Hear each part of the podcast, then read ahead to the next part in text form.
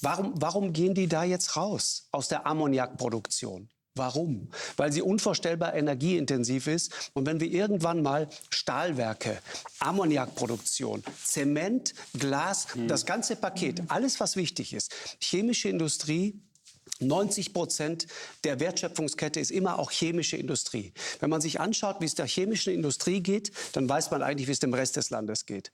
Und der chemischen Industrie in Deutschland geht es gerade nicht gut. Nee, Sollten wir nicht die schauen alle auf Kraft, die USA beispielsweise Ich weiß. Gerade. Was machen die gerade? Ja. Einen Inflation Reduction Act. Weil sie dort günstigere Energiepreise beispielsweise sie, haben. Und weil sie und mehr Optionen und weil sie das Thema ernst nehmen und sagen, wir müssen wirklich jetzt auf grüne Energie kommen. Sollten wir nicht alle Kraft, die wir haben, ja. darauf setzen, diese wertvollen Industrien, inklusive der Arbeitsplätze, die dranhängen, bitte jedes bisschen Wasserstoff, das wir grün herstellen können, stellen wir doch bitte dieser produzierenden Industrie zur Verfügung. Und das verballern wir doch nicht für E-Fuels, die wir in homöopathischen Dosen herstellen können. Das ja, also da widerspricht er sich selber und es liegt, glaube ich, an einer Wissenslücke.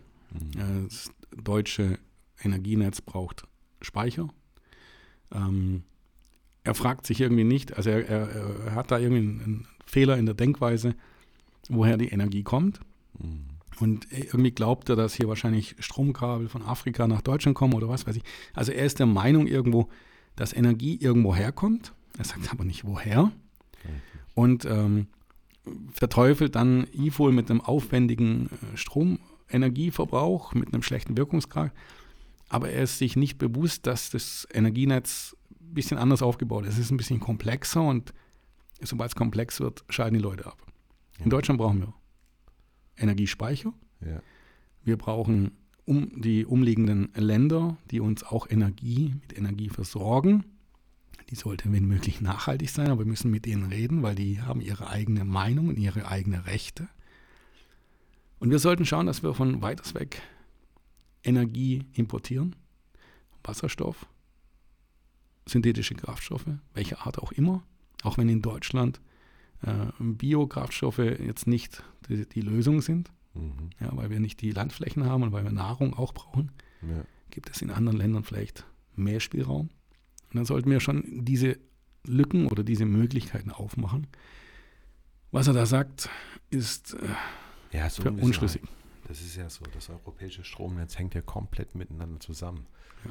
Das heißt, das haben wir ja gemerkt, ja, vor ein paar Jahren, wo in den östlichen Ländern zu wenig eingespeist wurde, wo die, die Taktung, also diese Herzzahl runtergegangen ist, wo die Wecker auf einmal plötzlich zehn Minuten langsamer gelaufen sind. Das heißt, das komplette Netz hängt miteinander zusammen und ich glaube, er denkt jetzt, wir wollen die komplette Energie aus der Industrie abziehen und direkt nur E-Fuels äh, produzieren. Aber das ist ja kompletter Schwachsinn. Was? Also ja. Ja, es ist. Äh die Medien glauben oder, oder die Medienanbieter gehen nur noch auf die CO2-Schiene. Ja. Äh, alles CO2 ist, äh, was CO2 verursacht, ist, ist äh, verteufelt. Und ähm, Umwelt und Mensch spielen keine wirkliche Rolle mehr. Richtig. Was er auch noch vergessen hat, er spricht jetzt von der ganzen Chemieindustrie. Aber was ist mit der Automobilindustrie, mit der Zuliefererindustrie. Ich habe heute gelesen, der Kretschmer hat auch einen Brief geschrieben, dass in Baden-Württemberg, wenn komplettes Verbrennerverbot 20, 30 Prozent der Arbeitsplätze äh, auf der Kippe stehen würden. Also mhm. warum unterscheidet dann der Lanz zwischen Chemie und anderer mhm. Industrie? Ja, keine Ahnung, vielleicht kriegt er da Geld. Ja, könnte sein. Naja, Fazit, wir können, glaube ich, auch langsam zum Ende zugehen, aber ich möchte schon einen Punkt nochmal ganz klar machen. CO2 sollten wir reduzieren. Es gibt, ich hatte zuletzt ein Thema, einer hat, glaubt es nicht, dass CO2 ähm, unser Problem ist. Ja, es gibt viele, die leugnen das oder viele sagen, Klimawandel gibt es nicht. Das Thema ist es nicht. Wir müssen unseren Fußabdruck möglichst gering halten, egal was wir in unserer Welt verursachen.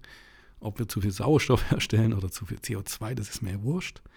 Wir sollten immer den Weg gehen für die Zukunft und auch fürs aktuelle Leben, dass es keine Gifte oder krebserregenden Stoffe macht oder gesundheitsschädlichen Stoffe, dass es der Umwelt, Umwelt, die Umwelt nicht schädigt mhm. und es sollte für Umwelt und Mensch auch noch sein.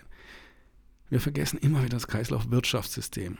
Ja. Aktuell, da muss ich auch wirklich die Grünen nochmal in die Pflicht nehmen. Die Grünen sagen immer CO2, CO2, CO2. Mhm. Das Kreislaufwirtschaftssystem ist ein guter Hebel. Wir haben leider die letzten 16 Jahre da verpennt. Richtig. Da hat der Altmaier, ich komme aus der Branche, Altmaier katastrophale Sachen gemacht. Da haben sie bei mir im Management immer wieder gelacht. Ja. Die Ziele wurden immer erreicht. Thermisches Recycling muss verboten werden. Das würde ich tatsächlich so hingehen, verbieten oder alternativ so besteuern, dass man dafür richtig Geld zahlen muss. Ja. ja also irgendwie bestrafen sollte man die schon. Richtig. Das sollte keinen Sinn mehr machen, weil es gibt Recyclingverfahren, die nicht dieses thermisches Recycling brauchen, verursacht Unmengen an CO2 und verbrennt Rohstoffe. Mhm. Und es gibt schon Möglichkeiten und es wird halt einfach nicht genutzt. Und das sind Sachen, das sind Lösungen, die, die man angehen sollte. Aber nicht immer nur CO2, CO2, CO2, sondern Lösungen. Richtig. Das fehlt mir tatsächlich auch bei Markus Lanz oder bei den Kollegen, die da waren. Also ich fand es auch sehr schade. Ich finde es gut, dass die FDP äh, in der Koalition zusammen sogar mit den Grünen und der SPD dieses verabschiedet hat und sich darauf geeinigt hat, das Verbrennerverbot für 2035 zu kippen und doch Technologieoffenheit diesen Weg zu gehen. Und das, was daran schlecht sein soll, äh, verstehe ich nicht. Es ist gut. Wir müssen unabhängig sein, offen sein und am Ende wird sich die bessere Technologie durchsetzen.